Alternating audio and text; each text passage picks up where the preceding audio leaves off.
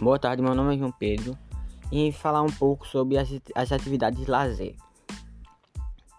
As atividades desenvolvidas nas aulas de educação física têm como finalidade permitir a todos os educandos a prática do lazer através da diversidade cultural existente, visando adquirir uma boa qualidade de vida, além de contribuir para a inclusão social.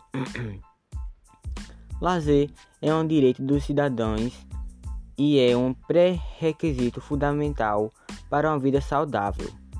Para grande parte das crianças e adolescentes, o lazer é uma conquista, mas no Brasil, os adultos muitas vezes se esquecem desta pa parte importante da vida e, de e dedicam-se demais atividades produtivas, onde o trabalho, a realização ou a superposição de atividades remuneradas se tornam uma necessidade e vem em primeiro lugar.